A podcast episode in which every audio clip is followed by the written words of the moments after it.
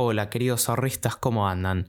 ¿Todo bien? Yo soy Sebastián Menéndez, Content Manager de Front, y hoy voy a hablar, como indica el título, del rol de la constancia a la hora de invertir. Antes de empezar quiero agradecerte por el apoyo que nos das escuchándonos. Nos sería de gran ayuda si podés compartir esto con quienes creas que les pueda servir. De ese modo llegaríamos a más ahorristas. Gracias desde ya. Y ahora sí, empecemos con el episodio.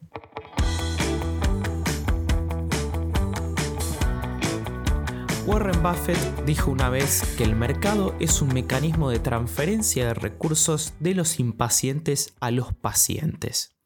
La paciencia y la constancia son dos hábitos que son difíciles de dominar, sobre todo cuando empezás a invertir. Esto pasa porque muchas veces vamos con el chip de que en la bolsa se gana dinero fácil, entre comillas. Entonces, cuando invertimos y no vemos resultados inmediatos, pensamos en cambiarnos de inversión, en rotar la cartera. Hacia fines de 2020 y durante todo 2021 prácticamente, esto era muy común leerlo o escucharlo porque estábamos en un periodo bullish. Sí, como dice Maslatón, esto significa alcista. O sea, era un periodo de mercado muy alcista donde subía prácticamente todo y a veces sin fundamento. Simplemente subían las acciones porque todo subía. Ahí capaz que no era difícil ser constante porque había resultados rápidos, inmediatos. Sin embargo, esto generaba el efecto contrario, que mucha gente entró al mercado e invirtió en cosas que no entendía, y solo porque escuchaba que se estaba ganando mucho dinero allí. Esto ya lo hablamos más en detalle con Sergi en el episodio de lo que es el FOMO, el miedo de quedarse afuera, así que te lo recomiendo para después de este episodio. Acá quería enfocarme en el hecho de cómo la constancia es más importante tal vez que hacer dinero fácil en el mercado. Cuando uno entra al mercado, viene más con el chip de que esto es una carrera y en realidad es una maratón. Si alguien escucha esto y es maratonista, podrá describirlo mucho mejor que yo. Si recién arrancás, tenés todo un tramo de kilómetros por delante. Por ende no tiene sentido correr porque te vas a agotar muy rápido y más adelante no te va a dar el cuerpo, básicamente. No sé si alguna vez habrán visto alguna maratón en vivo o en algún juego olímpico o alguna en especial, pero ¿notaron que la gente no corre? A lo sumo trota, si no es una caminata más bien ágil y constante, pero no corren. En el mercado la clave del éxito está ahí, no en quién llega antes ni quién tiene más rendimiento. Muchas veces pasa que se entra al mercado corriendo, esperando algún retorno impresionante, y si no se consigue se retira. Y acá está el error. Es todo lo contrario. Es casi como cualquier ámbito de la vida. Lo bueno se hace esperar. La buena alimentación, el hacer deporte, etc., dan sus resultados en plazos largos. La constancia es la clave. Es más, el ser constantes implica quitar el factor emocional a las inversiones porque implica seguir un hábito más allá de los resultados a corto plazo y avanzar hacia un objetivo más grande, digamos. Incluso, el ser constante impide que intentemos hacer timing en el mercado. O sea, tratar de adivinar cuál fue el punto más bajo del mercado para comprar y luego vender en el pico más alto. Esto es incluso difícil para los especialistas, así que no tiene mucho sentido que lo hagamos. Cuando adoptamos una estrategia donde, por ejemplo, los días 20 de cada mes decidimos invertir X dinero, ya sean mil, cuatro mil, diez mil pesos, 100 pesos, 100 mil pesos, lo que sea, de alguna forma nos recordamos a nosotros mismos de que el enfoque está en el largo plazo, en el proceso, no en la línea de meta de la maratón, sino en el tramo hacia esa meta. Al mismo tiempo, incluso me parece sano moderar nuestras expectativas de rendimientos, es decir, complementar la constancia en el hábito del ahorro y la inversión con tener expectativas bajas de cuánto vamos a ganar porque si nos ponemos una meta muy alta, seguramente terminemos por hacer demasiados movimientos con tal de llegar a ese rendimiento. Y encima a veces nos olvidamos de que hay costos en el medio. En otras palabras, empezaremos a correr en una maratón. y ya comentamos que esto no era sostenible.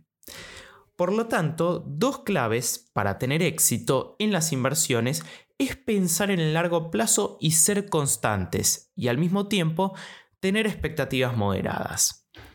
Ahora, quiero comentarte sobre unos gráficos que evidencian la importancia de esto que hablamos recién. No hace falta tener la imagen visual, pero como para que te vayas dando una idea. Hay un gráfico que toma los rendimientos de 5 activos desde enero de 1802 hasta diciembre de 2013, o sea, 211 años. Todos suponen que se invirtió un dólar de ese momento.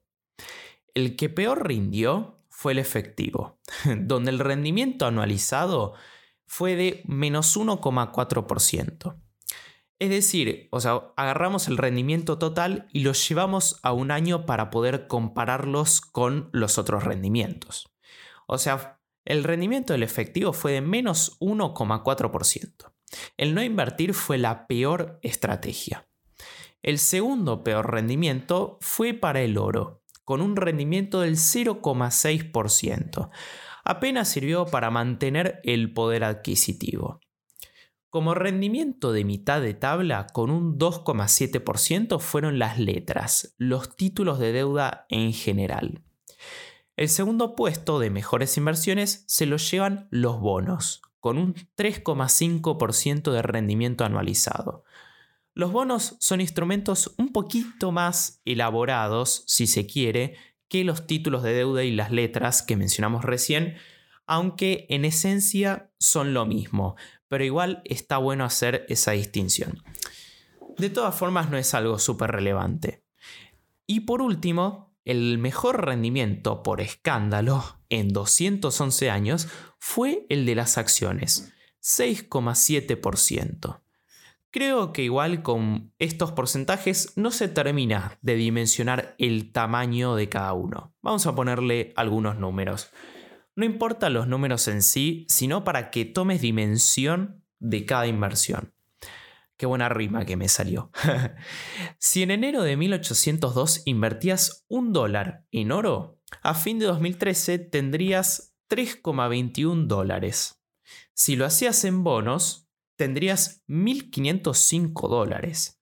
Pero si lo hacías en acciones, tendrías 930.550 dólares. Sí, así como escuchaste. Creo que ahí se visualiza un poco más. Ahora entenderás por qué Warren dijo lo que comentamos al principio del episodio. Ahora, con esto no quiero decir que vayas corriendo a invertir en acciones y pongas todo tu portafolio ahí, sino que esto refleja la importancia de la constancia y cómo el mercado paga a aquellos que se quedan invertidos en él y no se van, sobre todo a largo plazo. Por último, quiero contarte brevemente sobre otro gráfico.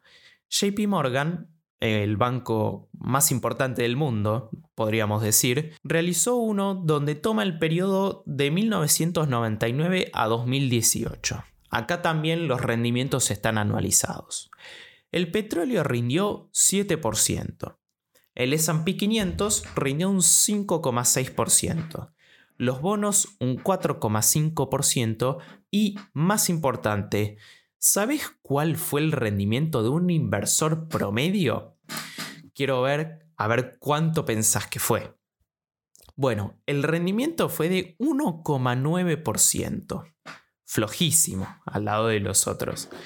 Y uno de los factores más relevantes para entender esta diferencia es la gran cantidad de movimientos que realizan los pequeños inversores en general y que terminan empañando el resultado.